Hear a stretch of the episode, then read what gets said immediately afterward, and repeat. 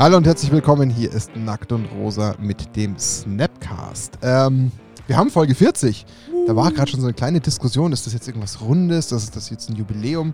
Ja, es ist was schon Besonderes, aber ist ja noch nicht so was Großes wie die 50. Also 10 haben wir noch bis so, zu so einem halben ähm, Jahrhundert, wollte ich schon sagen. Das ist ja kein Jahrhundert, das ist ja nur ein halber Hunderter. Gefühlt schon. ähm, Schön, dass ihr da seid, schön, dass ihr eingeschaltet habt, denn ähm, der Dani hat ein Versprechen gegeben. Kommt frisch aus dem Urlaub zurück, ist total jung, ist entspannt, ist total glücklich. Total ist, äh, also, man erkennt ihn kaum wieder. Ich wollte schon fragen, ob er der richtige Daniel ist, aber er scheint, er scheint der echte zu sein. Er hat tatsächlich eine kleine Prognose gewagt. Er glaubt, dass er dieses Mal die Zeit einhält für uns alle hier im Podcast. Ja, ich glaube, die Stunde kriegen wir hin. Er glaubt's. Also, im besten Fall habt ihr noch nicht, ja gut, es wird schwierig. Bei so äh, Formaten wie YouTube sieht man es recht schnell. Ich glaube, bei den ganzen anderen Formaten auch. Ihr könnt ja dann einen Kommentar da lassen, wenn wir es geschafft haben oder nicht, egal wie. Könnt euch darüber amüsieren oder sagen, wir haben es ja gewusst, ihr schafft es ja eh nicht.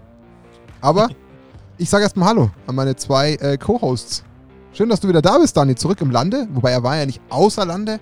Er war ja. nur ganz, ganz, ganz, ganz weit im Norden und hat ja. ganz, ganz, ganz viel Regen eingesammelt. Und ganz war ADW und war wirklich Digital Detox. So, also Deswegen ist er so entspannt. Ja. Genau. Das werdet ihr jetzt Aber gleich merken in der Folge. Vielen Dank.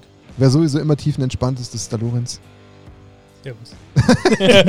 Ihr merkt es schon an seiner Stimme. Einfach gelassen hochziehen. Wir haben ein Thema für euch. Ähm, klar, ihr kennt es. Ich meine, was soll der Daniel machen? Er hatte Digital Detox Urlaub und was soll er machen, außer sich dann um unsere nächsten Themen kümmern? Ähm, wieder mal sagen und woben ausgearbeitet. Ist Magic the Gathering das komplexeste Spiel aller Zeiten? Oder auch kann man über das Magic the Gathering System, wenn ich es jetzt richtig formuliere, eine Art Computer simulieren. Kann man es so formulieren? Ja, so kann man es formulieren. Okay. Also ist Magic the Gathering eine eigene Programmiersprache? Oder genau, ja. die Programmiersprache, die habe ich jetzt so ein bisschen außer Acht Die Antwort ist nein. Danke fürs Zuhören. Macht's gut. genau, das war's. Wir haben die Stunde eingehalten. nein, so machen wir es nicht. 10 Euro. Wir machen das nicht so leicht. Nein, also ihr seht schon, das sind zwei doch gar nicht so kleine Fragen. Also in denen steckt schon so ein bisschen Feuer, ähm, wie wir das Ganze denn jetzt angeht. Das weiß der Daniel, denn er hat äh, das Ganze, wie gesagt, äh, mühsam vorbereitet. Genau, ja. Man sieht es wieder. Also ich darf dann heute Abend wieder stapelweise Zettel aufräumen, weil er dann wieder irgendwie einen halben, halben Urwald hier liegen lässt, den er ausgedruckt hat.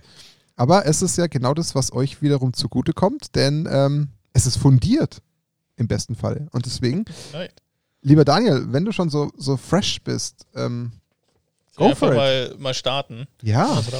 Ähm, genau, also die Fragen hat ja der Martin schon genannt. Tatsächlich muss ich echt sagen, von der Vorbereitung her, das war echt anstrengend. Also, ähm, ja, ich habe jetzt schon einige Dinge aufbereitet und vorbereitet, aber jetzt, wenn ich das jetzt vergleiche, ich habe da echt viel Zeit gebraucht, um das selber zu, zu verstehen und ich hoffe, ich habe es halbwegs bekommen, denn ich bin kein Mathematiker. Und wer ist das schon? Ja, wer ist das schon? Ich hoffe, wahrscheinlich hören uns bestimmt ah, irgendwie locker. drei, vier Leute zu, die locker. wahrscheinlich unter den Kommentaren dann mich fünfmal korrigieren. Aber ich habe mein Bestes getan. Ich hey, Kommentare, yeah! hey, das wäre auch eine Strategie, einfach mal so komplett falsche Sachen veröffentlichen, um dann die Kommentarspalte vollzukriegen. Um zu triggern, ne? Ja. Um den Algorithmus. Es soll ja Leute geben da draußen, so im Influencer-Bereich, die das machen, so kalkuliertes Kalkül im Sinne von, ja. ich möchte damit Schändlich. Aufmerksamkeit erzeugen. Schändlich. Das sind wir nicht, nein. Das, stimmt, das sind wir nicht. Nein, wir sind nur Schweine. Wir sind in anderer Weise schändlich vielleicht. Ja, maybe. Aber nicht so. Okay. Aber um Back to topic. Genau, zurück zum, zum Thema. ähm, das ganze Thema, was ich jetzt gerade hier vorstelle, ist im Prinzip eigentlich das, was es schon passiert auf dem Paper, das, ich meine, jetzt ich mir, das ist tatsächlich nicht vorbereitet gut, ich glaube 2017 rauskam. 2017, 2018. Okay. Kam dieses Paper raus und das war eine ähm, tatsächlich eine Sensation dahingehend. Und das haben ganz, ganz viele aus der Magic-Szene äh, mitbekommen. Die haben dann auch dieses Paper sehr viel geteilt in diesen ganzen diversen Facebook-Gruppen und Co und haben drüber geschrieben, Magic ist das komplexeste Spiel aller Zeiten. Also das ist schon mal Spoiler. Ähm, du, mach einfach weiter. Genau. Ich versuche nur das Mikro noch besser zu justieren, dass man dich besser hört. Okay. Mach weiter. Also, es irritiert mich nur. Ja, das ist okay. So das ist okay. Okay, also und wo war ich jetzt stehen Genau, das Magic ist das komplexeste Spiel aller Zeiten. Das war so quasi die Grundmessage und das haben alle geteilt, gepostet und ja, keiner hat dieses Paper gecheckt, so im Prinzip, und hat einfach nur die Kernaussage unten aus der Diskussion rauskopiert und gesagt, okay.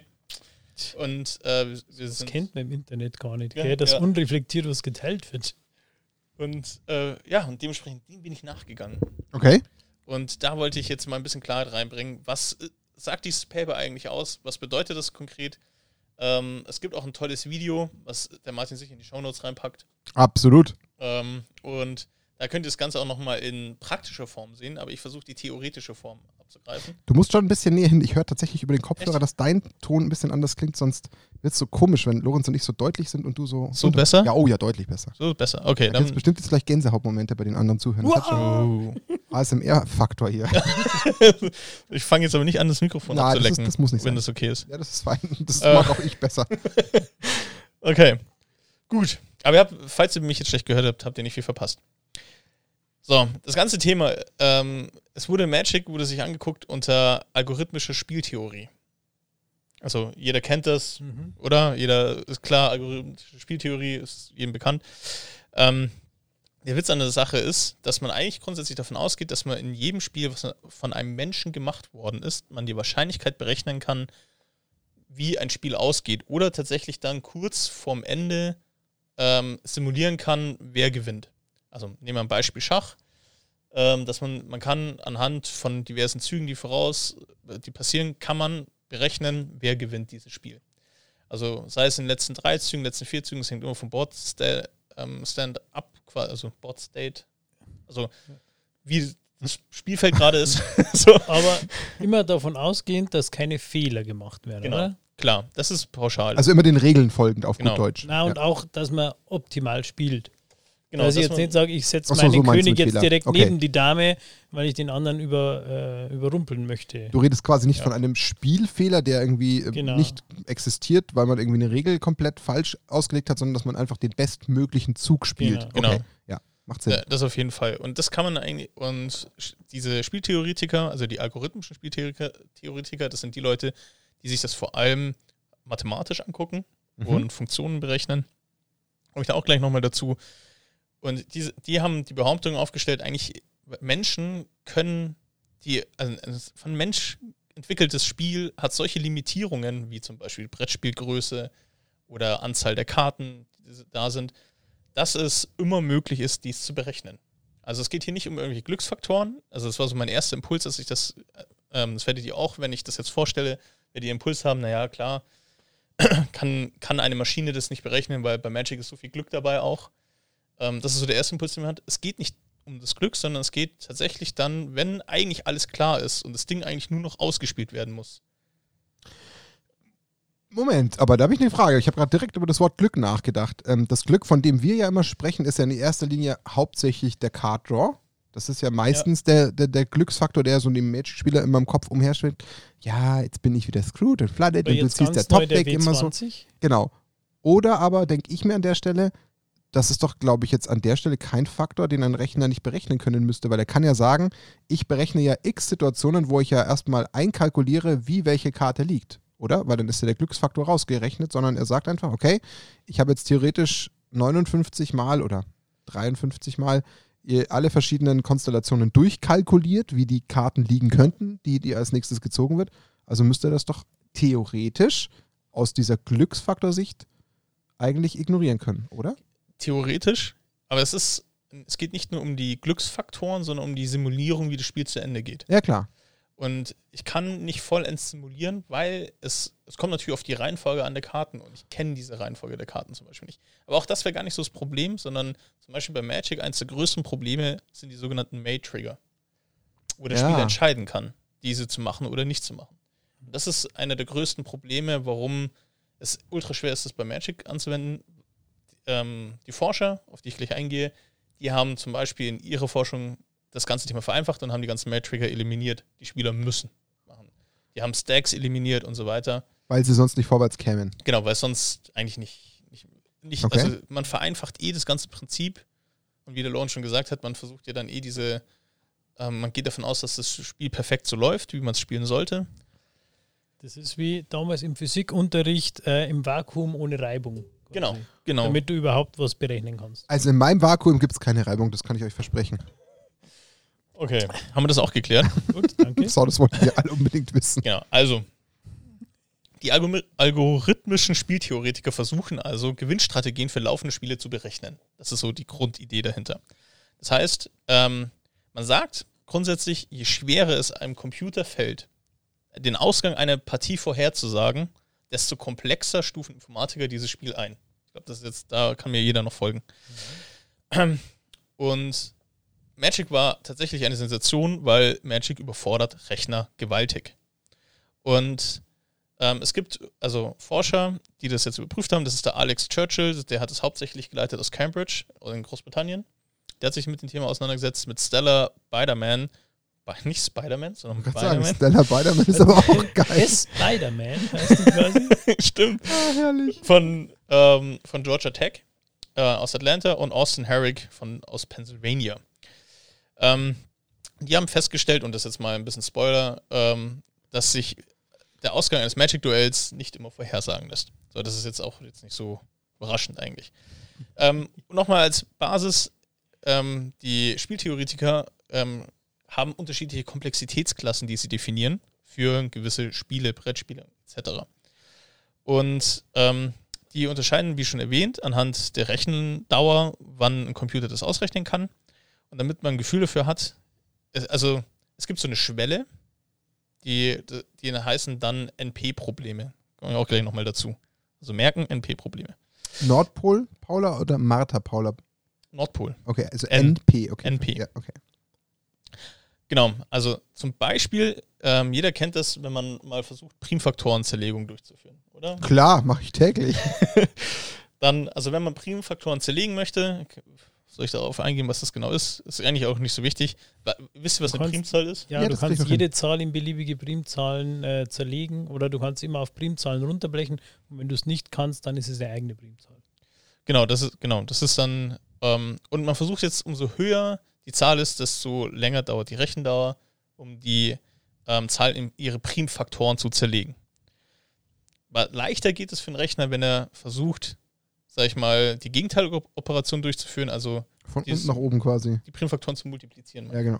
Ist für mich von unten nach oben. Ähm, genau, also es geht darum, eine Zahl in kleine Primzahlen zu zerlegen und diese wiederum miteinander zu ähm, multiplizieren. So, und das soll einfach nur zeigen, okay, umso höher die Zahl, desto komplexer wird es, deswegen desto länger dauert es. Und jetzt gibt es in der ganzen Theorie eine sogenannte Polynomialzeit. Das Klar. ist quasi die Grenze, die, die Zeitgrenze, wo es die, quasi zwischen praktisch lösbaren Problemen und praktisch nicht lösbaren Problemen. Das heißt, alle, also der Aufwand für Probleme, um diese zu lösen, wenn die nicht innerhalb dieser Zeit lösbar sind, dann geht man davon aus, dass die Maschine pausenlos durchläuft. Also eigentlich. Weil sie keine Antwort findet. Genau. Deswegen ist es ja so schwer, deswegen weiß man ja zum Beispiel nicht, ob es eine Primzahl mit 10 hoch 500.000 gibt. In der, in, der, in der Regel beispielsweise. Das heißt, wenn man von einem NP-Problem spricht, also die Klasse NP spricht, dann spricht man eigentlich von einem Thema, was nicht lösbar ist. Und das ist auch die höchste Komplexitätsklasse, NP. Jetzt ist es so, dass. Non-processable vielleicht oder so. Äh, ähm, eher wahrscheinlich Non-Polynomialzeit. Ja. Irgendwie sowas. Also das P steht für, die, für diese P-Zeit.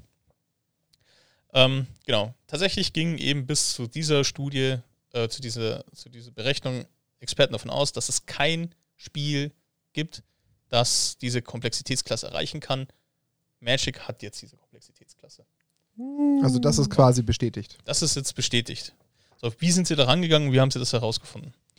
Also das heißt, wir können davon ausgehen, in der Literatur, natürlich kennen wir nicht alle Spiele, in der Literatur können wir davon ausgehen, dass Magic das komplexeste Spiel aller Zeiten ist. Stand mhm. jetzt. Ähm, sie haben das, wie, wie sind sie an der Sache hingegangen? Sie haben sich einer sogenannten Turing-Maschine bedient, um das Ganze herauszufinden. So, jetzt müssen wir anfangen. Was ist eine Turing-Maschine? Das ist ein BMW mit einem äh, steilen Heck, oder? genau. Ähm, Keine Schleichwerbung. Gar nicht. Genau, wir, vielleicht sollten wir uns von BMW sponsern, das wäre auch was, wenn wir so BMW-Giveaways hätten, so Probefahrten, so ein X3 verlosen oder so. Ich kenne doch wen der verleiht dann so einen, äh, einen roten Oldtimer BMW. Ja, Schreibt in die Kommentare, wenn ihr eine genau. Freifahrt mit Max BMW gewinnen wollt. Stimmt, der kann sich nicht wehren, gell? Gerade nicht. Nee. das wird unser schlimmster ja. Podcast ever. Ja. ähm, genau, also Ver verzeiht mir übrigens, wenn ich echt viel lesen muss. Das ist ähm, gar nicht so. Es fällt kaum auf. Ähm, nicht so easy. Es ist okay. Also, ähm, also eine Turing-Maschine. Eine Turing-Maschine ist quasi der Vorläufer unserer, unserer Computer und wurde 1936 von Alan Turing eingeführt. Das ist quasi ein, das soll ein Rechnermodell simulieren und ist quasi die, die Arbeitsgrundlage für klassische Computer. So, so kann man das verstehen. Ähm, so, was ist ähm, eine Turing-Maschine? Im Prinzip besteht aus einem Band. Also so kann man sich das physisch vorstellen, das in einzelne Felder unterteilt ist. Dann gibt es einen Kopf, der die Felder ausliest. Also der lesen kann, was ist, steht da drin oder was steht da eben nicht drin. Das heißt, er kann sie gegebenenfalls auch beschreiben, also Inhalte hinzufügen in diese Felder und kann sie auch löschen aus diesen Feldern. Diese Felder sagen dann zum Beispiel solche Dinge wie, wenn die Maschine im Zustand 3 ist und das Feld die Zahl 0 enthält, dann überschreibe sie mit einer 1, gehe in Zustand 5 über und rücke vier Felder nach rechts. Also eine klassische Anweisung, wie sich dieser Kopf bewegen muss. Und das ist die Grundfunktion, wie so ein Computer funktioniert und wie ich eine Rechenaufgabe wie 2 plus 2 lösen kann. Also ich stelle eine Problemstellung hin und die Maschine fährt dementsprechend so hin, dass mit dann das Ergebnis ausgespuckt wird, dass dann eine 4 auftaucht. Und das ist so im Prinzip die Grundfunktion. Und das Thema ist, ähm, Turing-Maschinen können halt von, ähm, die können natürlich berechnen. Mhm. Und in dem Moment, wo sie quasi ins Endlose laufen, also wir haben ja über die NP-Problematik gesprochen, wenn sie Dinge berechnen, geht man eben davon aus, dass da spricht man vom sogenannten Halteproblem und das ist, das war die Grundlage, weil sie eine Turing-Maschine aufgesetzt haben, die dieses, die Magic quasi diesen Zug durchgerechnet hat, geht man und sie ist endlos weitergelaufen, geht man davon aus, deswegen ist sie über diesen NP-Problematik und deswegen ist Magic so komplex. Und dieses Halteproblem ist sehr essentiell. In dem Moment, wo ein Ergebnis rauskommt, hält die Maschine an, weil dann bei einer 4 läuft sie nicht weiter. De dementsprechend ist sie, hat sie dieses Ergebnis berechnet. Also wenn jetzt zum Beispiel bei Schach wir im letzten Zug sind und das Ergebnis der Maschine spuckt aus, dann hat sie an der, am Band gehalten irgendwo und spuckt das Ergebnis aus. Das ist eine Turing-Maschine. So. Ähm, jetzt war das Thema aber, dass die, Magic an sich zu komplex ist. Weil du musst dieses ganze Bandsystem musst du ja abstrakterweise auf dieses Kartenspiel übertragen, weil du hast ja keine Maschine, die es jetzt genau berechnet, sondern du musst es abstrakterweise übersetzen und darstellen und die Umgebung so schaffen, dass es wirklich eine Maschine sein kann. Das heißt, was sie gemacht haben, sie haben ein Duell konzipiert, eine Spielsituation konzipiert, die es aber tatsächlich ähm, gibt, also geben kann. Also die, es tatsächlich, die tatsächlich passieren kann. Also ein echtes, äh, quasi reales One vs. One nachgestellt. Genau. Sie haben One vs. One nachgestellt, haben aber die Ausgangssituation so gelegt, dass die Maschine es berechnen kann, aber haben darauf Wert gelegt, dass die Situation, die daraus entstanden ist, tatsächlich in einem realen Spiel passieren kann. Also echte Karten verwendet. Echte Karten verwendet und Kombos ausgespielt, die tatsächlich existieren. Also, so dass man sagt, das sind ganz normal abgestimmte Decks, wie wir sie jetzt kennen, aus einem Meta oder wo auch immer, normal wo sie schon bedingt, gespielt ja, wurden, wo es zu Ergebnissen kommt, wo man sagen kann, das ist jetzt nicht in den Topf gegriffen, wir haben jetzt nicht 60 Karten irgendeiner Art genommen, die jetzt alle reingeschmissen und das kann nur gefühlt ins Leere rollen, sondern wirklich im Sinne von, hey, das ist aufeinander abgestimmt, das hat schon funktioniert, das wurde schon gespielt, es gab Ergebnisse. Ja. Okay. Macht dir was aus. Genau, also das, sie haben auch einen in der, ähm, der Martin wird sich auch da den Link in die Shownotes packen, in der tatsächlichen, in dem Paper, das veröffentlicht wurde, gibt es auch eine Deckliste von diesem Deck, von dieser Turing-Maschine. Ähm, in dem Video, was auch noch in der, Be in der Beschreibung drin steht, ähm, könnt ihr auch das mal sehen, wie das live gespielt wird tatsächlich. Wie das dann, ich glaube, man checkt es nur bedingt, aber es ist ähm, es ist nett mit anzuschauen und der Kyle Hill, falls man den aus Game Nights kennt, der macht einfach lustige Videos. Ja, der macht es echt gut. Und da sind auch die Leute von Command Zone, sind da mit dabei. Aber äh, erst nach dem Podcast anschauen. Ja, bitte, keine, keine Unterbrechung hier. Genau. Ähm, eine Frage trotzdem gleich mal zu, äh, zunächst an der Stelle, inwiefern das vielleicht später aufgelöst wird, weiß ich nicht. Haben die wirklich nur mit einem einzigen Deck getestet? Genau, sie haben das tatsächlich jetzt mit einem Deck getestet, weil sie mussten viele Dinge vereinfachen ähm, oder so die Situation gestalten, dass sie überhaupt dahin kommen, das überprüfen zu können. Okay. Ähm, das heißt, steht auch drin, die Forschung an sich braucht also das sollte man noch mehr Zeit investieren. Also es gibt eine sogenannte Super-Touring-Maschine beispielsweise, wo man davon ausgeht, dass die es vielleicht doch berechnen könnte. Aber die standardmäßige Turing-Maschine, die normalerweise für alle anderen Spiele dieser Welt gerei gereicht hat, reicht für Magic nicht. Okay. Und sie gehen davon aus, dass das Spiel noch viel komplexer ist, weil sie haben bei ihrem, also zum Beispiel der Gegner wird in, diesen, in diesem Szenario mehr oder weniger eliminiert. Sein Deck ist komplett im Exil beispielsweise, ähm, hat also dementsprechend keine Karten mehr ähm, die Kreaturen sind alle auf der Seite des, des Turing-Spielers drauf. Der, auch der hat, glaube ich, nur noch vier Karten im Deck effektiv. Und ähm, das, damit die Situation ähm, erfolgt, um dieses System einzustellen. Klingt jetzt ein bisschen komisch. Ähm, ja. Dazu kommt auch noch, dass sie noch ein paar Regeln definiert haben, wie zum Beispiel die Spieler haben keine May-Effekte. Sie können also dementsprechend nicht ähm, ja, entscheiden, Dinge zu tun, sondern sie sind mehr oder weniger gezwungen, Dinge zu tun. Und es gibt so, sag ich mal, ein paar so Priority-Stack-Themen, die sie auch mal eliminiert haben, um das ganze Spiel ein bisschen zu vereinfachen. Andere Frage an der Stelle. Interpretiere ich das jetzt richtig, dass das geschaffene Szenario erst ab einem gewissen Punkt startet? Ja.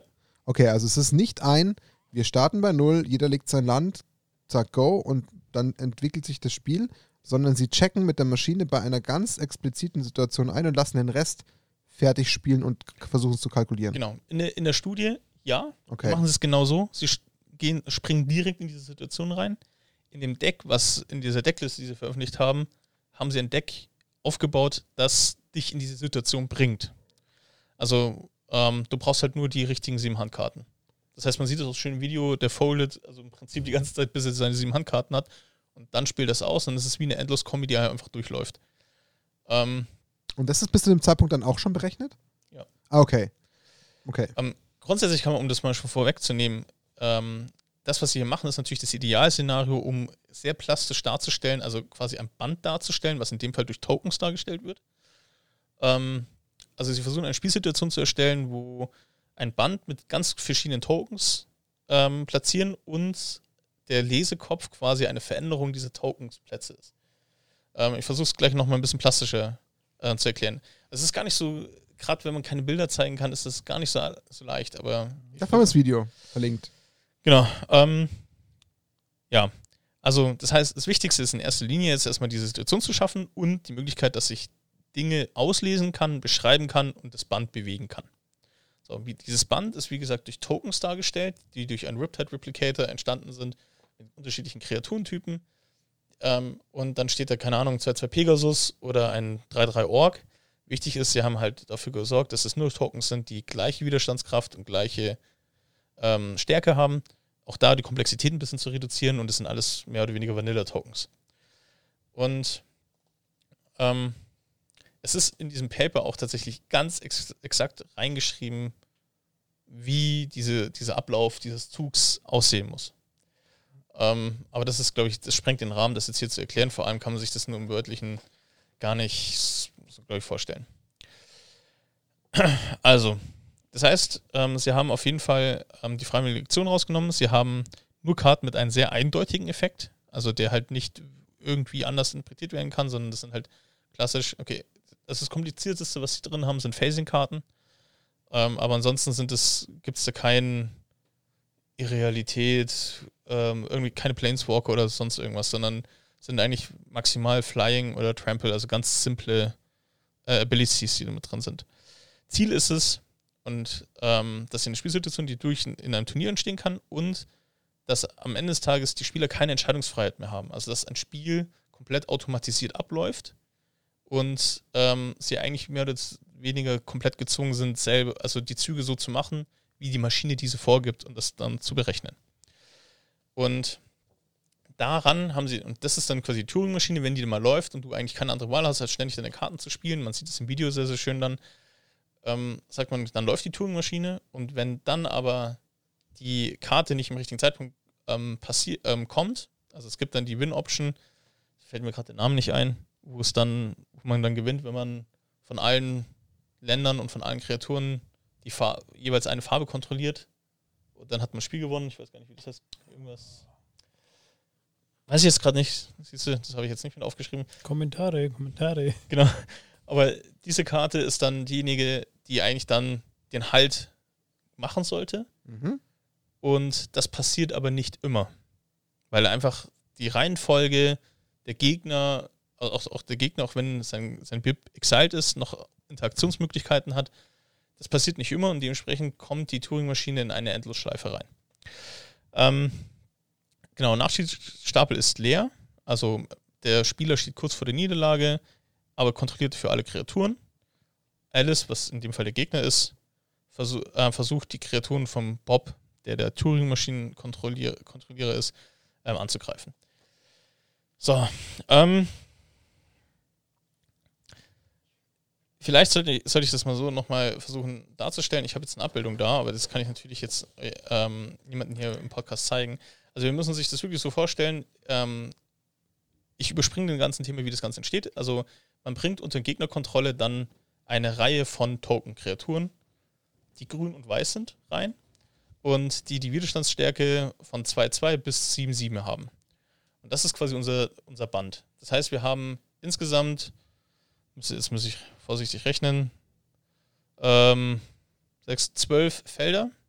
Also ein Band mit zwölf Feldern lang, die aufgrund von Farben sortiert sind, von unterschiedlichen Kreaturentypen, also zwölf unterschiedliche Kreaturentypen und ähm, von der Base-Stärke 2.2 nach außen 7.7 rausgeht. Und das ist quasi unsere Turing-Maschine, wo dann der Lesekopf hin und her geht und das ist in dem Moment, wo eine andere Karte, ich glaube, das ist in dem Fall der Necromancer, Xanthi Necromancer, dann die Tokens umwandelt und verändert. Das heißt, ich habe dann eine komplette Turing-Maschine, die dann es schafft, die Tokens zum Überschreiben, Kreaturentypen zu verändern, unterschiedliche ähm, Power Toughness einzufügen. Also ich muss ganz fair an der Stelle sein und zugeben, ich bin noch überhaupt nicht dahinter gekommen, was es mit den Tokens auf sich hat. Mich irritieren die Tokens. Okay, die. Wofür also, brauche ich die Tokens an der Stelle auf diesem Band? Was tun die Tokens faktisch? Also ich habe verstanden, wir haben ein, okay, also ich habe verstanden, wir haben ein Band und dieses Band prüft ja eine gewisse Form von Situation und versucht entsprechend dann Befehle auszuführen, um schrittweise vorwärts zu kommen.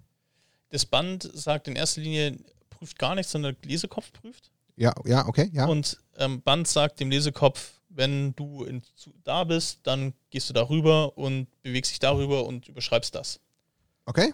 So beispielsweise. Was hat dann den, den Effekt, den Effekt dieses Spielzuges quasi abhandeln soll?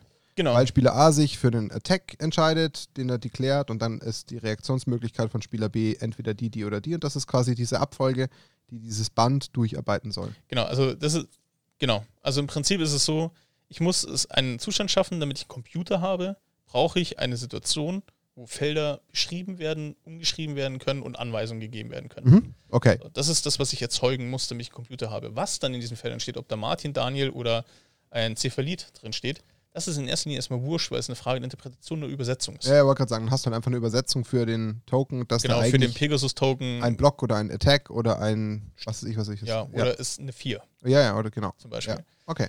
Also, und das heißt, diesen Zustand mussten sie erstmal schaffen. Dann haben sie halt durch verschiedene Spielsituationen und jetzt liegen quasi diese, liegt dieses Band beim Gegner. Äh, das ist eigentlich wurscht, wo es liegt, aber tatsächlich beim Gegner. Und dann läuft dieses Ding automatisch durch und dieser Lesekopf bewegt sich. Der Lesekopf ist jetzt, sag ich mal, imaginär in dem Fall. Und das ist das Komplizierte in dieser ganzen Thematik, weil es ja kein Computer ist, sondern es ist ein abstraktes Gebilde von Karten. Und es ist auch zum ersten Mal tatsächlich passiert, dass man eine Computervariante oder, sag ich mal, einen Computer abstrakt auf ein Kartenspiel übertragen hat. Genau. Also du musst es so sehen quasi, du hast ja aus dem Kartenspiel, aus dem Magic-Kartenspiel hast du einen Computer gebaut äh, einen, ja, einen physikalischen Rechner, mit dem du dann theoretisch was berechnen könntest. Genau. Also es geht jetzt nicht darum, irgendwie ein, ein Spiel zu berechnen, so was ist, wenn ich mit meiner Kreatur angreife, was ist, wenn du blockst oder so, sondern du hast jetzt aus diesem Magic-Spiel, aus deinem Deck quasi einen Computer gebaut. Genau, und du führst diese ganzen Funktionen natürlich aus, weil die Karten können sich nicht selber bewegen. Das heißt, du musst die im Zweifel. Du machst die Commands quasi, wie man es beim Computer auch macht, indem genau. du die Tasten einer Tastatur drückst und damit dafür sorgst, dass natürlich etwas ausgelöst und ähm, bef du, befohlen wird. Nee, du, du drückst gar nicht die Tasten. Du bist die CPU. Du bist die CPU. Ah, okay. Ja, du, gute du, Übersetzung. Du, genau. Okay. Und ähm, führst es im Prinzip einfach aus. Stoße Prozesse an. Genau. Okay. Und ähm, ja, ich könnte jetzt, ne, ich glaube, es ist echt übertrieben, jetzt auf die einzelnen Karten einzugehen, wie sie Ja, das das- dann genau machen. Ähm, also das heißt, ähm, effektiv, wenn ich das dann so hinliegen habe und wenn ich die Übersetzung hinbekomme, dann kann ich tatsächlich mein Kartenspiel wie einen Taschenrechner auch benutzen. Also wenn ich dann genau weiß, was die einzelnen Felder bedeuten, was das für Zahlen sind und wenn ich das, sag ich mal, übertrage, dann kann ich tatsächlich anhand Magic ein 2 plus 2 ist 4 rechnen. Also auf abstrakte Art und Weise. Ich könnte sogar je, mögliche Form von mathematischen Funktionen, Logarithmusfunktionen, ähm, kann ich alles berechnen über, diesen, über diese, diese Mechanik. Das Schwierige an der Sache ist es, das zu, über, das zu übersetzen. Also das dann, das auf eine Karte zu übertragen oder auf Tokens zu übertragen. Anders gefragt, vielleicht löse ich langsam so ein bisschen den Knoten, im besten Falle ja. Das, was die eigentlichen, ich sage jetzt mal, Abläufe in Magic eigentlich ursprünglich sind, die wir so kennen, ist im Endeffekt nichts anderes wie diese verschiedenen Prozessschritte von einem Rechner, nur man braucht dafür die entsprechende Übersetzung. Um dann immer und immer wieder die gleiche Form von, ich sage jetzt mal, Berechnungen durchzuführen. Ja. Das heißt, wenn ich jetzt sage, als fiktives Beispiel, ein Attack ist quasi immer, dass ich eine, eine Multiplikation von Zahlen ähm, berechnen will, dann ist das quasi mit der Übersetzung. Ein Magic Attack ist quasi in die Computersprache übersetzt, immer mit dem Multiplizieren von Zahlen quasi übersetzt. Das heißt, immer wenn ich äh, den, den Attack von Magic quasi ausüben würde, ist das wie ein Prozess beim Computer, der immer sagt, okay, und jetzt findet die Multiplikation von Zahlen statt. Kann man das so grob formulieren? De, den Attack nicht, aber ähm, dem Attack nicht. Ich könnte es dann anhand dieses Bandes, wenn ich das kreiert habe, also es ist nicht dieses klassische Spielen als solches, was, Okay. die, was die Turing-Maschine darstellt, sondern ich muss eine Turing-Maschine erstellen im Spiel. Okay. Ihr müsst euch das so vorstellen wie Minecraft. In Minecraft ist es auch möglich, ein- einen Computer zu bauen mit Redstone und allem drum und dran. Also ich könnte tatsächlich in Minecraft ähm, tatsächlich auch eine eigene Turing-Maschine bauen und einen riesengroßen Taschenrechner auf meine Welt setzen. Das ist das, was ihr mit Magic auch macht. In der Magic-Welt stellt ihr eine Turing-Maschine auf.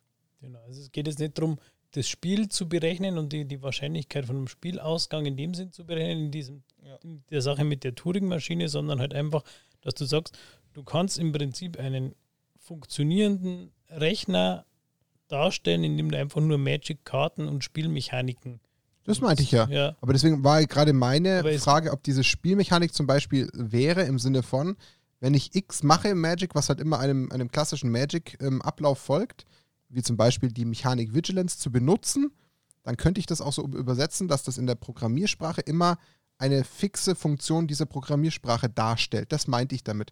Zum Beispiel, wenn ich an meinem Computer irgendwie auf eine Sache klicke, dann öffne ich ein Programm. Könnte ich also sagen, in dem Moment, wo ich in Magic mit der Mechanik Vigilance übersetze, ist es immer ein Programm öffnen? Kann man das so umformulieren?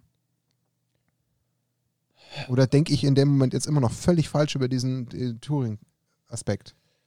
Ähm, Weil ich brauche ja Anhaltspunkte, das meine ich ja nur. Ich brauche ja nur, wie du schon sagtest, du brauchst eine Art Übersetzung, damit du ja diese Ja. beiden Welten miteinander Die verschmelzen Übersetzung lässt. ist eher, ist eher dann auf dem Band die, der 2.2 Pegasus. Okay. Und du startest die Maschine, ähm, es gibt, ich, ich weiß jetzt die Karte nicht auswendig, aber es gibt dann eine Karte, die diese Maschine in, ähm, ins Spiel, also ins Laufen bringt. Das ist quasi wie, als ob du den Computer anschaltest. Und ähm, die habe ich hier irgendwo. Okay, also dann kann Ja. okay, dann habe ich vielleicht jetzt doch dann wiederum einen, einen äh, Verständnisschritt gemacht. Das ist nur in dem Moment möglich, wenn ich ein vorgefertigtes Set an Karten habe, die das entsprechend natürlich durchlaufen lässt. Also die wirklich Genau. sagt, okay, also ich gehe jetzt nicht her und bastel es immer wieder modular, sondern ich lasse das wirklich von A bis Z einmal durchprozessieren. Genau. So wie wenn ich jetzt, jetzt auf den Power-Button bei meinem Computer drücke, dann fährt er hoch, dann ist irgendwie, warum auch immer, automatisch wird Paint geöffnet und dann äh, ist immer in Paint die Auswahl des Zeichenstiftes und da Farbe Rot und dann könnte ich losmalen und dann habe ich quasi einmal von A bis Z diese Reihenfolge befolgt. Okay. Und ja. es funktioniert jetzt in dem Fall in dieser, in dieser in dem ganzen Paper mit sehr ganz genau expliziten Karten. So, das heißt noch, ähm, was die aber damit sagen wollen, ist, die, aus dem ganzen Pool von den 20.000, über 20.000 verschiedenen Karten, die es bei Magic gibt, haben die sich jetzt halt 60 Karten rausgesucht, wo sie es geschafft haben, dieses Band zu erstellen. Das bedeutet aber, dass es du, da es auf jeden Fall mit diesen Karten möglich ist, geht man auch davon aus, dass es immer irgendwie möglich ist. Und in dem Moment, wo, wo ich sag mal so, wo, wo, wir schon anfangen, kleine Kombos zu bauen, das heißt Loops zu generieren, die selbstständig laufen oder die ein Spiel so beeinflussen, dass Gegner und du selber in einem Loop kommst, wo man geforst ist, einfach Dinge laufen zu tun und eigentlich keinen Einfluss mehr hat auf dieses Spielgeschehen, dann habe ich in dem Moment eine Maschine programmiert. Grob. Weil der Ablauf halt immer permanent weiter. Genau, weil ich keinen Einfluss mehr drauf habe und das Ergebnis ist quasi dann festgelegt. Oder, und das ist genau, und jetzt kommen wir zu dem Punkt, normalerweise wäre es dann so, zum Beispiel Schach, ist dann irgendwo an einem gewissen Punkt ist das Ergebnis festgelegt. Also vorausgesetzt, jeder Spielzug. Genau. Weil du eigentlich dann nur, nur noch schwarz gewinnen kann, beispielsweise. Also mhm. es gibt nicht die Möglichkeit, dass weiß gewinnt. So, und die, diese Situation, vielleicht ist das die Annäherung, diese Situation hat man versucht beim Magic auch so zu erstellen, dass es eigentlich nur noch festgelegt ist, dass nur noch Alice gewinnen kann. Okay. Und dann kommt, setzt diese Maschine ein, wenn jetzt quasi nur noch Alice gewinnen kann und die Maschine automatisch durchläuft. Das heißt, jeder Spieler ist nur noch geforst, seine Aktion durchzuführen und hat keine Entscheidungsmöglichkeit und keine Veränderungen mehr drin, was in diesem Szenario geschaffen worden ist. Dann müsste eigentlich, wenn das Spiel, sage ich mal, vom Komplexitätsgrad her handelbar ist, berechenbar ist, eigentlich irgendwann mal durchrechnen und irgendwann rauskommen, Alice hat gewonnen. Okay. Oder Schwarz hat gewonnen. Und genau das passiert bei allen anderen Brettspielen, aber bei Magic passiert dies eben nicht. Weil es zu viele verschiedene Enden Weil's, hat. Genau, weil es immer noch zu viele Möglichkeiten gibt, die passieren können, zu viele Faktoren mit reinspielen, wie Zeitpunkt, wann ich was ziehe, wann, was, wann der Gegner was zieht, etc. Und das kann Magic nicht, obwohl sie es eigentlich schon so konzipiert haben, dass der Bob nicht gewinnen kann. Okay. Und also sprich, selbst wenn du es total vereinfachst, also wie du schon gesagt hast, keine Matrigger, keinen Stack und so weiter, selbst dann kann man es nicht berechnen. Genau. Und selbst, und sie haben das so konstruiert, ich meine, der Bob hat keine Bibliothek mehr, hm. er kann nicht gewinnen. Und eigentlich, ähm, ja, da, das ist vielleicht hier mit, mit einer Grafik, die seht ihr natürlich alle nicht, aber im Prinzip wurde dann über, übertragen, wie sieht denn so zum Beispiel ein Matheproblem im Vergleich zu Magic the Gathering aus? also nehmen wir 2 plus 2, irgendwann die Maschine stoppt, weil es eine 4 gibt. Das würde im Magic the Gathering übertragen bedeuten, das Ergebnis wäre, Alice gewinnt. Wenn ich jetzt zum Beispiel ein unlösbares Problem reingebe, wie zum Beispiel x ist 2, also x hoch 2 ist 2 und x ist eine natürliche Zahl, ich hoffe, ihr seid alle mathematisch fit, dann läuft diese Maschine unendlich durch. Würde bedeuten, im übertragenen Sinne Magic the Gathering, ich habe zwei unendliche Loops, was regelwerktechnisch zu einem Unentschieden führt. Also wenn ich zum Beispiel Double Infinite habe. Wenn ich eine Infinite habe, die nicht, die, die nicht gewinnt. Oder beide, also im Prinzip beide ein Infinite haben. Wenn du ein Infinite, also Michael schreibt in die Kommentare, ja. wenn es nicht stimmt, wenn du einen Infinite Loop hast in Magic, den du nicht selbst unterbrechen kannst, dann ist es ein Unentschieden. Okay. Also wenn du quasi genau. zwei, zwei Must-Trigger aufeinander hast, die Infinite weitergehen, dann äh, ja. ist es ein Unentschieden. Kommt Weil keine Kontrolle mehr. Kommt meistens, wenn dann in Commander vor. Weil keine Kontrolle mehr existiert. Genau. Genau. Und wenn ihr jetzt zum Beispiel eine, einen Primzahl-Zwilling, also das heißt eine Primzahl, die ähm, Minimumabstand von zwei, also zwei Primzahlen, die Minimumabstand von zwei haben, die größer sind als 10 hoch 500.000, dann weiß man es tatsächlich einfach nicht. Weil es noch keine Maschine gibt, die das bisher berechnet hat. Und das würde bei Magic genauso auch dazu führen, dass man nicht weiß, wer gewinnt. Also so viel nochmal zum übertragenen halt Halteproblem. Ich glaube, vielleicht ist jetzt klarer geworden, dass es, dass es eine, von der Konzeption her dann trotz allem nicht zum Ergebnis führt. Ähm, okay. Also da kommen wir auch jetzt schon tatsächlich Richtung. Äh, ich weiß, das ist sehr abstrakt, aber es ist schwer, das irgendwie in, in Form zu fassen. Ähm, das Schöne ist tatsächlich, dass es ähm, eine Situation ist, die tatsächlich im realistischen Duell auftreten kann. Ähm, deswegen, also falls ihr mal auf ein Legacy-Turnier gehen wollt und das mal ausprobieren möchtet und Gegner komplett verwirren möchtet, dann findet ihr die Deckliste in dem Paper. Ist es das Legacy-Format gewesen, was da das gespielt ist Legacy legal, ja. Ah, okay. Legacy legal, ja. Ähm, genau. Dann, es gibt vielleicht nochmal ähm, für nochmal runtergebrochen, für, für Magic bedeutet das jetzt eigentlich komplett folgendes: Turing Complete. Also es sind zwei, zwei Sachen. Also einmal haben wir jetzt festgestellt, okay, die Komplexitätsstufe ist aufgrund der Turing-Maschine, die komplett endlos durchläuft, hat die, mindestens die Komplexitätsstufe NP. Die Autoren sagen eigentlich, dass es sogar noch viel höher ist, weil sie es selber sehr vereinfacht haben. Dementsprechend gehen sie davon aus, dass es wesentlich höher ist als die NP und in der Literatur es nichts Vergleichbares gibt. Ähm, und sie gehen davon aus, dass man andere Herangehensweise wählen muss, um die Wahrscheinlichkeiten dementsprechend besser und die Simulation besser durchführen zu können. Ähm, da gibt es eben dann sogenannte Super ähm, beispielsweise, die das oder Supercomputer, die das berechnen können, aber die haben angeblich immer noch Schwierigkeiten, das bei Magic zu tun. Ähm, die haben auch was Besseres zu tun, als über Magic drüber das zu rechnen. Das stimmt, auf jeden Fall. Ähm, Finde ich ganz interessant, weil ich glaube, dass zum Beispiel, wenn man jetzt dran denkt, wie Arena und Magic Online programmiert ist, dass das auch keine leichte Sache war, das sauber ähm, hinzukriegen, ja. so ein komplexes Spiel abzubilden. Und deswegen ist es rein natürlich, dass auch in Arena gewisse Dinge, sag ich mal, vereinfacht oder sich manipuliert sind, damit ähm, das Programm das überhaupt abbilden kann. Aber theoretisch haben sie ja Arena so äh, programmiert, dass auch immer alle neuen Karten damit handelbar sind. Ja. Die sind, die sind handelbar und wahrscheinlich. Bis auf das, ähm, das Massenproblem, weshalb sie ja die Token auf 250 gekappt haben, weil es einfach die Rechenleistung sonst auffrisst. Aber tatsächlich. Aber das ist, glaube ich, echt. Also, es ist tatsächlich eine Leistung, man, äh, wie du schon sagst. Also, so, so viel man auch über Arena manchmal schimpfen kann und äh, dass der, der Random-Generator nicht funktioniert und das, wenn du wieder in deinem, äh, so wie ich es ganz gerne habe, in deinem Draft dann elf Länder und fünf Non-Lands ziehst und deswegen verlierst, dann äh, so sehr man auch so drüber schimpfen kann und äh, es ist, glaube ich, äh, immense Leistung, einfach das Programm. Ja, auf jeden Fall. Also es ist, es, deswegen bei all diesen, bei all diesem Schimpfen auf, auf Arena oder dass irgendwas da nicht sauber funktioniert, ähm, haben die das super hinge hingekriegt. Ähm, genau, also das, das zur Komplexitätsstufe, also wir können einen Haken hintersetzen, ist komplexes Spiel. Und das zweite Thema, ähm, Turing Complete, worum es eigentlich in ähm, Programmiersprache ähm, bedeutet zusammengefasst, also ich kann anhand eines regulären 60-Karten-Decks ein System darstellen, welches logisch agiert und alle Arten von mathematischen und logischen Funktionen berechnen kann, was auch eine ursprüngliche Turing-Maschine berechnen kann. Ähm, es wird nach den normalen MTG-Regeln gespielt, ein paar ähm, Dinge wurden natürlich ähm, gecancelt und man geht davon aus, dass die Schritte in der Reihe nach durchgeführt werden und dass kein Spieler conceded natürlich, logischerweise.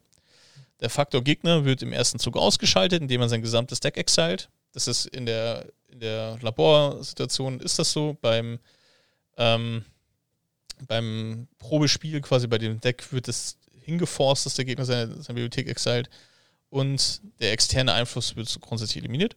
Dann werden die Tokens via Band erstellt. Jeder Schritt wird perfekt ähm, abgehandelt und geregelt und ähm, sie können dementsprechend keine Interaktionen mehr durchführen und die Maschine läuft dann alleine durch, wie schon erwähnt. Ähm, ja, dann ist das ähm, einfach ausgedrückt einfach, also nochmal, wir können, wenn wir das sauber aufstellen und wenn wir in der Lage sind, diese Tokens in Form vernünftig zu übertragen in Zahlen oder sonstige Dinge, können wir mögliche Rechenoperationen mit einem Kartendeck von Magic the Gathering durchführen. Sprich Magic als Programmiersprache. Verwenden. Genau. Man kann damit einen Computer programmieren und ähm, jede, jeder Computer funktioniert auf mathematischen Funktionen mehr oder weniger. Also eigentlich, was heißt mehr oder weniger? Funktioniert. Ja, mehr. mehr.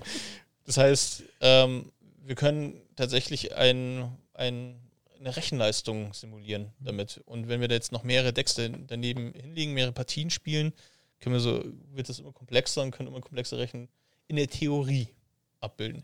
Weil die Forscher selber es nie, natürlich nicht hinbekommen haben. Also das, das muss man ganz klar sagen. Es, es, geht da um ein Gedankenexperiment. Genau. Also äh, einmal einen rein theoretischen Beweis, dass es geht, der aber nicht tatsächlich durchgeführt worden ist, weil zu komplex. Genau, exakt. Das ist ein ganz wichtiger Punkt. Also es ist alles, mit diesem kleinen Testcase haben sie, wäre es in der Theorie möglich, aber durchgeführt hat es tatsächlich noch niemand. Und sie sagen auch, dass tatsächlich ein Magic-Spiel als solches dem Programmieren als Methodik sehr nahe kommt. Natürlich, wenn wir jetzt Casual spielen und jeder spielt einen 2-2 Grizzlybären, dann ähm, ist da jetzt nicht viel Interaktion, Interaktion dabei, aber mhm. wenn wir jetzt an diese CEDH-Decks rangehen, wo wir wirklich Loops generieren und ähm, Gegner locken und forcen und so weiter, dann ist das durchaus ein sehr, ja, geht es sehr nah an das Thema Programmieren und wir können tatsächlich alle mit Fug und Recht behaupten, wir spielen das komplexeste Spiel aktuell, das es auf dem Planeten gibt und das nicht mhm. wegen der Glückskomponente. Okay. Das war sehr abstrakt. Ich weiß. Ja, das wollte ich gerade sagen. Ich habe die ganze Zeit immer wieder so versucht, vom geistigen Auge irgendwas mitlaufen zu lassen, zu übersetzen. Ich bin mal sehr gespannt, wie es den Zuhörern gelingt. Äh, wirklich. Ob das denn äh, irgendwie möglich ist, das zu transportieren. Also, es war jetzt auch von uns mal experimentell. Ja. Ich weiß, dass Dani die ganze Zeit auf die Zeit gestielt hat. Ich habe es gesehen. ich habe es immer beobachtet. Deswegen hat er sich dann auch so beeilt, dass er jetzt bei 45 Minuten quasi seine Blätter weglegt. Ähm, aber das heißt ja noch nicht, dass wir durch sind. Wir wollen es ja noch ganz kurz in Ruhe durchkauen, weil es ist ja schon, es ist ja inhaltlich schon äh, eher schwer verdaulich, sage ich jetzt mal, wenn man es jetzt ja. rein auf der Tonspur. Lass mal einen Scan drüberlegen. Ja. Oh, Nerd-Level über 9000. Ja. ja. das ist schon sehr, sehr nerdig. Das ist definitiv ja. groß. Aber trotzdem ist es ja spannend, denn es äh, berührt ja wieder unser Hobby und gibt ihm wieder einen völlig neuen Blickwinkel, über den ja ähm, vielleicht nur der ein oder andere mal gestolpert ist, der das Video vielleicht zufällig gesehen hat. Ähm, deswegen finde ich es eigentlich kurios und finde es halt aber auch im ungleichen Sinne total spannend, dass es heißt, es ist das komplexeste Spiel. Weil was mich jetzt da sofort brennend interessiert, ich meine, ja, es gibt Magic, aber es gibt ja auch schon seit einer deutlich längeren Zeit auch so Spiele wie Yu-Gi-Oh! oder Pokémon. Ist es denn dann respektive auch bei diesen beiden Spielen so? Also haben sie jetzt nicht explizit die beiden Spiele getestet. Also ist Pokémon Yu-Gi-Oh! wurden jetzt, so wie ich das jetzt gesehen habe oder geforstet habe, gibt es da keine Paper dazu, tatsächlich. Ähm, oder nicht wirklich in, die, in dieselbe Richtung gehen. Bei Magic gibt es sehr, sehr häufig. Also das Thema Spieltheorie und ähm, Touring gibt es mehrere Papers bei Magic und darauf basiert auch dieses, diese Grundannahme tatsächlich. Es gibt mehrere Papers über das Touring-Thema. Genau, es gibt mehrere Papers, ah. wo auch, es gibt auch vor denen schon, vor den ähm, Forschern gibt es eine Gruppe von vier Personen, die auch versucht haben, nicht, also keine Turing-Maschine so in den klassischen Sinne, sondern die, die, haben quasi die Basis dafür gelegt und haben tatsächlich versucht, was damit zu programmieren auch, also auch wieder einen Loop zu, zu erschaffen. Was die jetzt hier gemacht haben, ist, ähm, das Ganze nochmal plastischer zu gestalten. Also ich meine, es klingt immer noch massiv abstrakt, natürlich, aber sie haben halt natürlich versucht, eine, ein, ein Band zu erstellen und das wirklich plastisch wie eine echte Maschine aufzubauen. Also dass es auch physisch so aussieht wie ein Band, wo ein Lesekopf drüber geht. Die anderen haben versucht, eine, einen Automatismus und eine Programmierung hinzukriegen, die jetzt nicht irgendwie physisch wie ein Band dasteht, aber innerhalb eines Spielumfelds stattfindet. Und die haben quasi die erste, das erste Paper aufgenommen und das physisch in einen Computer verwandelt. Okay. Aber äh, also die, die, Fragen, die ihr habt, haben sicher die, die Zuhörer auch. Also ich, also ich verstehe das. Ich habe mich tatsächlich ähm, in der Vorbereitung, wie gesagt, ich habe echt viel Zeit darauf verwendet, um das ganze Thema irgendwie zu durchblicken. Ich habe es einigermaßen durchblickt, aber es ist so abstrakt, das zu, zu erklären.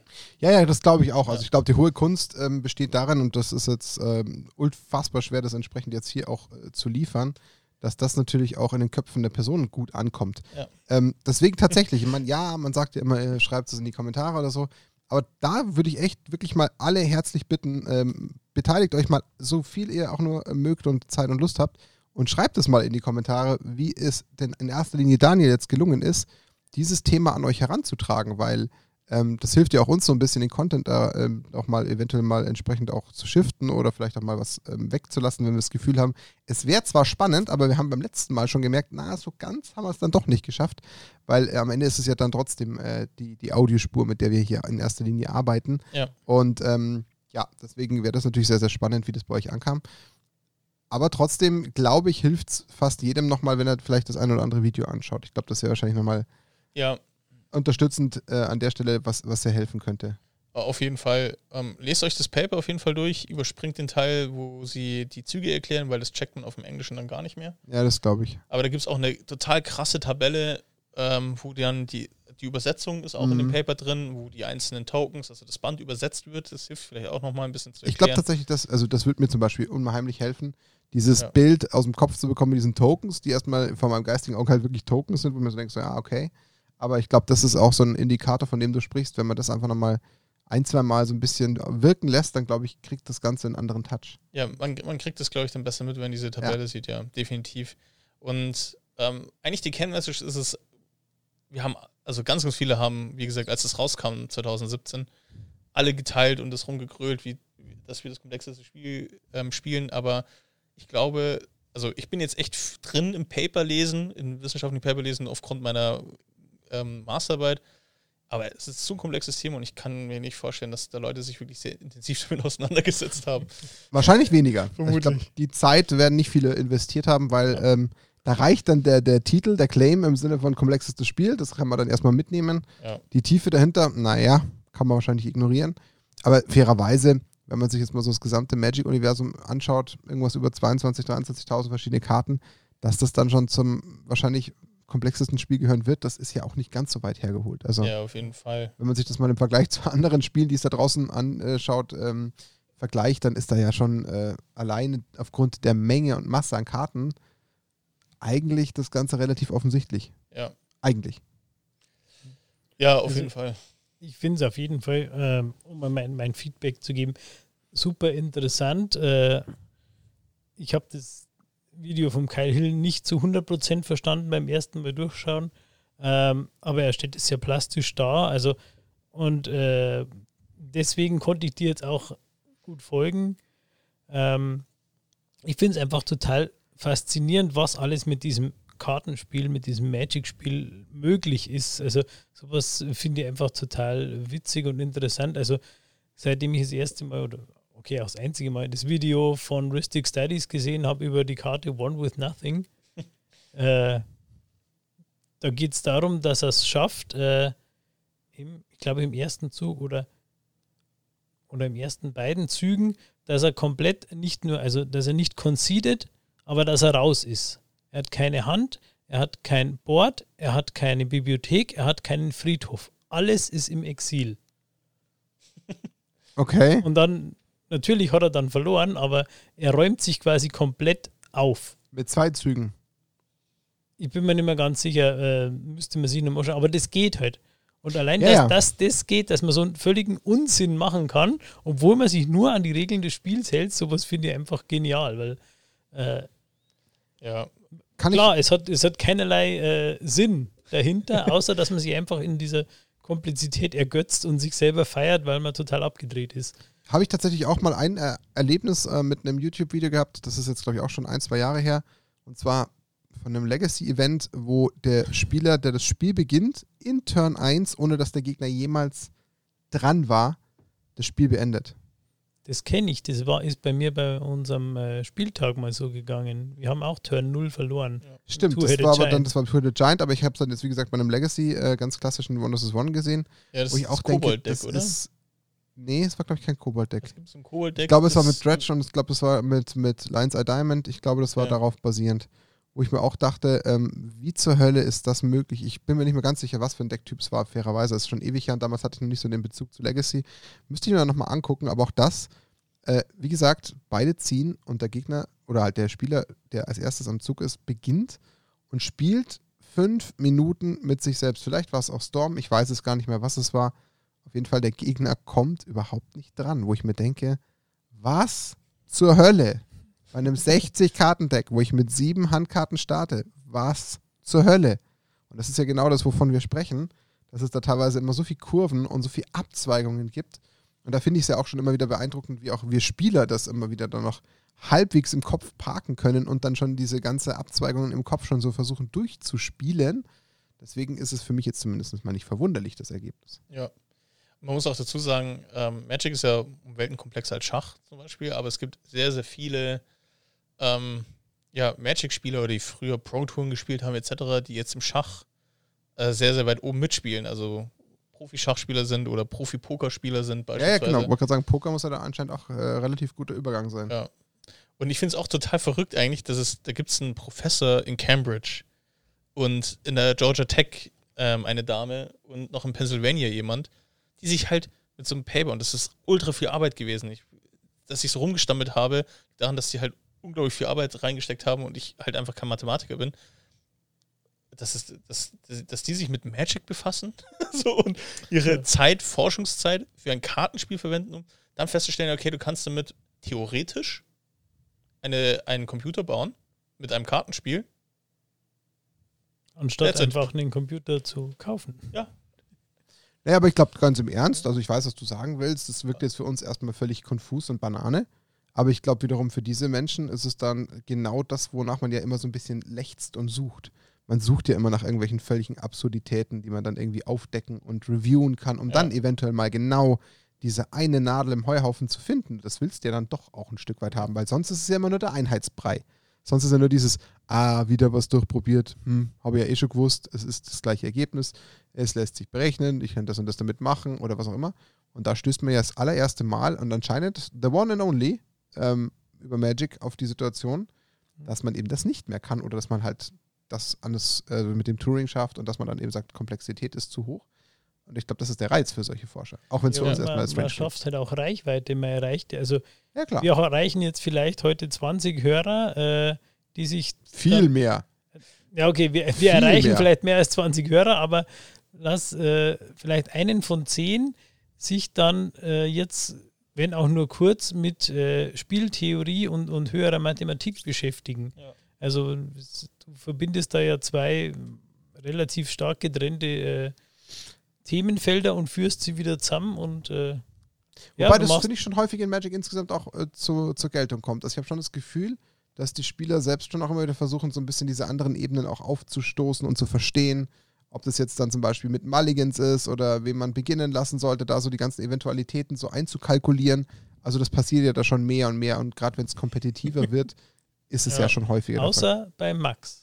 Das passiert und das passiert nicht. 50, genau, das ist relativ straightforward. Da gibt es einfach nur ein 50-50, genau. Ja, aber es ist, es ist einfach, am Ende des Tages einfach faszinierend. Du hast, es ist wirklich zum allerersten Mal weltweit passiert, dass ein, ein physischer Computer existiert, der nicht ein, wie heißt dieses Schiebeding? Hochkarte. Nein, diese, ein Abakus. Ein Abakus. Abakus. So. Abakus war bis dato der Offline-Computer, ja. den es gab. So, und jetzt haben sie tatsächlich einen komplexen Computer mit Karten erstellt. Und das ist schon crazy eigentlich. Also das ist, gibt's nirgends, gibt's nicht.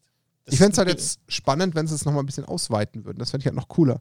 Wenn man so die ganzen Komplexitäten nochmal sogar vielleicht nochmal ergänzt und das nochmal versucht dann auszuloten, vielleicht auch mit einem Super Touring Computer, das wäre schon cool. Klar, auch wenn natürlich jetzt völlig in Frage steht, wie sinnhaft das Ganze ist, ja, okay, fairerweise. Aber ich fände es halt einfach aus, aus Nerd-Sicht und aus Hobbysicht und aus Lieblingshobbysicht äh, sehr spannend, wenn das so wäre, weil. Ich kann es euch nur empfehlen. Also ähm, Super Touring zu betreiben. ja, checkt ab und zu mal ähm, generell so die wissenschaftlichen Artikel, die rauskommen zu Magic the Gathering. Da kommt einiges raus. Also falls ihr nicht wisst, wo es Quellen gibt. Das, das einfachste wäre im Zweifel Google Scholar, falls ihr ähm, sonst nicht wisst. Muss also ich auch verlinken. Sein, wenn ihr keinen Zugriff zu, zum Springerlink oder ähnliches habt, ähm, normalerweise, wenn ihr an der Uni seid, habt ihr sowas. Und ähm, da kommen laufend, gerade mathematisch, Wahrscheinlichkeitsberechnungen, Spieltheorie, kommt laufend was zu Magic. Okay. Also wenig, also zum Beispiel, was ich gemacht habe, Psychologie, sehr, sehr wenig.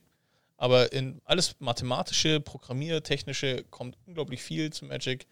Ähm, sucht mal danach, da kommt ständig was Neues raus. Ja gut, aber das bietet das Spiel ja auch einfach mit, ähm, mit allem, was ja. es hat. Also das muss man ja fairerweise sagen. Also die Grundlage dafür ist ja schon mal ideal. Ja. Weshalb man sich natürlich da, gern drauf stürzt. Das kann ich mir schon gut vorstellen. Ja. So, jetzt mache ich mal den Timekeeper. Was, Vielleicht ne, schaffen wir die Stunde. Du willst genau die Stunde jetzt reißen, gell? Ich ja. schon, ey, diesmal sind da beide total erpicht ja. drauf. Es ist ja schon fast grauenvoll.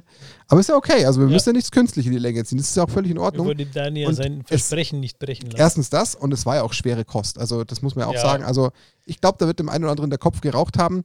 Und ich werde jetzt auch mit Abmoderation und allem vielleicht nicht ganz exakt 60 treffen, aber dann haben wir halt zumindest plus minus null die 60 ja. getroffen. Das ist ja schon, ist ja schon mal ja, wieder. Nicht genau, aber plus minus null. Ja, ich, ich hoffe, es hat irgendwie ein bisschen was geholfen. Ja. Und wenn es nur, schon von aus. Nur, und wenn es nur der Punkt ist, dass sie sich das Video anschauen oder im Zweifel das Paper nochmal durchlesen. Wenn es nur das ist, dann ist es schon mal ganz gut. Weil Wir packen alles in die Beschreibung, da kann sich jeder nochmal in Ruhe damit befassen. Und wie gesagt, ja, Kommentare hier, Kommentare dort. Trotzdem, wir sind einfach super neugierig. Wie ist es angekommen, das Thema? Also geht wirklich bitte explizit darauf ein. Habt ihr euch dann weiter damit befasst? Habt ihr dem ganzen Thema folgen können auf der Tonspur? Das ist spannend für uns, denn am Ende des Tages sind es genau die Themen, die wir versuchen für euch auch zu identifizieren und dann auch in den Podcast zu tragen. Aber natürlich nur, wenn es auch hilft, weil den Leuten irgendwie äh, die Möglichkeit gegeben ist, dem Ganzen zu folgen, weil sonst macht der Dani sich liebevoll sieben Stunden, acht Stunden die Mühe, bereitet was vor und am Ende sitzen gefühlt äh, nicht nur 20, Lorenz, sondern weit mehr. Äh, eher in den, in den Hundertern sitzen dann vor ihren Hörgeräten da draußen und verzweifeln, weil sie eventuell dem Ganzen nicht ganz folgen können. Das wäre ja schade. Deswegen, ähm, bitte, bitte sagen. Ja. Ähm, und ansonsten ähm, schicken wir den Dani, wenn wir mit so einem Content äh, euch versorgen können, immer wieder gerne in den Urlaub. Ich meine, gut, das muss er dann der Arbeitgeber lösen, das ist dann nicht unser Problem. Aber dann ist er fresh und hat coole Ideen und hat dann ein cooles Thema dabei. Also da meinerseits schon wieder riesengroßes Danke für die Ausarbeitung. Ich, wenn es gemacht hätte, äh, ich hätte einen Vogel bekommen. Da hätte ich euch was erzählt, da hättet ihr gar nichts mit anfangen können. Deswegen bin ich froh, dass das der Dani gemacht hat und übernommen hat. Also dafür schon mal wieder mal die klassischen Gerne. Kudos. Ihr seht schon, unser Recherche-Gott war wieder am Start. Das kommt wohl davon, wenn man einfach mal zwei Wochen Digital Detoxing betreibt. Genau. Dann befasst man mich sich mit, weil man nichts Digitales hat, mit, Digitalen Sachen. mit, ja, mit Turing-Maschinen, mit Karten. Saß er dann da und hat einfach Genau, und Turing-Maschinen haben gebaut. einfach programmiert oder irgend so ein Kram. Nein, Ist ja herrlich. Lorenz, magst du was sagen? Nö, du hast mir alles äh, schon vorweggenommen, aber das ist ja auch sowohl dein gutes Recht als auch ja gut, wenn wir da einer Meinung sind, äh, Dani. Wieder Wahnsinn, was du da raus recherchiert und, und äh, gemacht hast. Und äh, ich glaube, das war sogar noch schwieriger, als die Strixhaven-Story spannend rüberzubringen. Von dem her kriegst du jetzt die, komplett, äh, die, die Schwierigkeitskrone von mir überreicht und äh, Ja. He's the Monarch now. Stimmt. da greifen wir ihn an. Na, das machen wir jetzt. Nein. Nein, äh, ja. Wie gesagt, ich hoffe, ihr habt dem Ganzen was abgewinnen und was folgen können. Und äh, ja, wir konnten euch wieder einen ganz, ganz, ganz, ganz anderen äh, Aspekt von Magic äh, mal darstellen. Ja, äh, dieses, dieses Thema Magic und alles drumherum, was unser Steckenpferd ist, das ist schier unerschöpflich und ich glaube, heute haben wir es endgültig bewiesen, dass das so ist. Ja, das kann man, glaube ich, als Fazit Ja. auf jeden Fall so sagen. Dani, du darfst auch noch kommen. Du hast jetzt zwei Wochen nichts sagen müssen, jetzt so. bist du wieder dran. Ja, also wie gesagt, ich hoffe, dass es ähm, Einblick gegeben hat. Es war tatsächlich, ich habe mich sehr schwer getan ähm, mit dem Thema. Aber ähm, wenn noch Fragen sind, schreibt sie gerne rein. Ich beantworte sie. Also ich glaube, schriftlich kriegt es vielleicht teilweise auch sogar ein bisschen besser hin. Also wenn da noch irgendwie Punkte sind. Ansonsten, wenn wir irgendwelche Algorithmis, ähm, algorithmische Spieltheoretiker haben, ähm, die gerne noch was hinzufügen möchten oder berichtigen möchten, dann tut es gerne. Habe ich kein Problem damit. Ja, und ansonsten äh, vielen Dank fürs Zuhören. Wunderbar. Dann würde ich sagen, ähm, Ausblick, wie immer, wir haben jetzt, ähm, dadurch, dass ja der Podcast Freitag 17 Uhr kommt, ja wieder den Donnerstag schon hinter uns, wo schon wieder einen Livestream gab. Den habt ihr hoffentlich nicht verpasst. Und ansonsten gibt es ihn ja auch bei YouTube immer wieder im Nachtrag bei uns hochgeladen. Da könnt ihr reingucken. Ansonsten, nächsten Dienstag, 21 Uhr, Flashcast. Wie immer bitte dort einschalten. Gleiche Woche, Donnerstag, der nächste Archon-Spieltag. Es geht richtig, richtig heiß her. Das kann ich euch jetzt schon sagen, weil es geht bereits auf die finalen äh, Spieltage zu, wo es dann um die Top 8 geht, die natürlich um den Einzug kämpfen, um dann eben die Top 8 auch auszuspielen. Also da lohnt sich auch wieder bei Twitch einzuschalten. Also Content wie immer genug da. Sommerpause kennen wir nicht. Wir sind keine Leute, die Sommerpause wollen. Wir schicken die Leute nur einzeln in Urlaub. Gell, Max? So, der ist nämlich gerade im Urlaub. Und ansonsten, ähm, ja, wir freuen uns weiterhin, spannenden Content herauszuarbeiten. Das eine große Thema, was wir noch lange in der Pipeline hatten, da müssen wir jetzt mal ran. Da müssen wir jetzt mal äh, ein bisschen Ja. uns gegenseitig äh, in den Arsch treten, dass wir das mal rausballern, weil ich glaube, damit äh, werden wir nochmal einige Leute Interessanterweise Das hinterm Ofen hervorlocken. Äh, wenn ich das jetzt spoiler, dann bringe ich uns selbst in Verzug. Das ist ja das Problem. Da bin ich jetzt lieber so Ja, schlau. dann, dann, dann mach doch öffentlichen Druck auf dich. nein, nein, nein, nein, nein, Nein. nein, nein, nein, nein. Und außerdem gibt es ein paar, die wissen schon, Wir wovon haben ich schon rede. öffentlichen Ja, ja. Druck mit dem Cosplay Genau, erzeugt. Das haben, wir, äh, das haben wir auch noch dazu. Aber alles in allem, ähm, wir sagen einfach auch mal Danke wieder an Ultimate Guard, die an sich die Folge ähm, mit ihrer Daseinsberechtigung sponsern und einfach äh, Einfach Partner sind, weil sie existieren, weil sie uns unterstützen auf so vielen Leveln. Da sagen wir einfach auch mal Danke im Podcast an der Stelle. Und ähm, ja, noch 10 Folgen, dann haben wir die 50 voll. Das heißt, dann gibt es bestimmt mal wieder ein bisschen Giveaways und Goodies für uns, weil dann haben wir wieder was Größeres zu feiern. Denn die 50 ist natürlich, äh, natürlich schon was Schönes. Und dann bleibt mir nichts anderes als äh, jetzt, äh, ja, Nackt und Rosa Snapcast Episode 40 zu schließen. Dani ist zurück, wir freuen uns, äh, hat uns äh, tollen Content geliefert, euch hoffentlich auch ein bisschen bereichert damit und dann hören wir uns spätestens wieder in äh, 14 Tagen, dann wenn der nächste Podcast ausgestrahlt wurde und vielleicht haben wir ja da schon das neue Thema eventuell verwurstet. Ich muss mal gucken, wie wir das schaffen.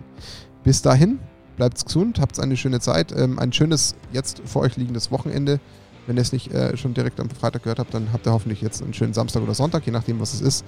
Und dann ähm, bis ganz bald im Stream oder im nächsten Podcast. Marc und Rosa sagt Servus und bis zum nächsten Mal. Ciao, ciao. Ciao.